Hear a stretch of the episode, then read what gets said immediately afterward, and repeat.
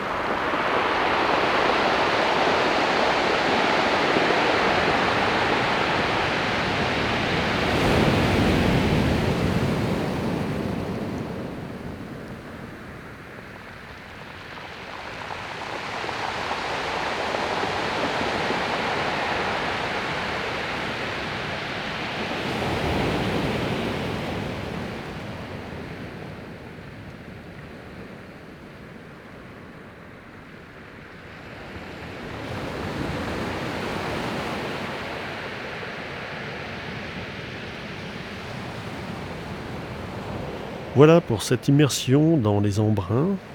Commentaires et enregistrements, Fernand de Roussen, audio naturaliste.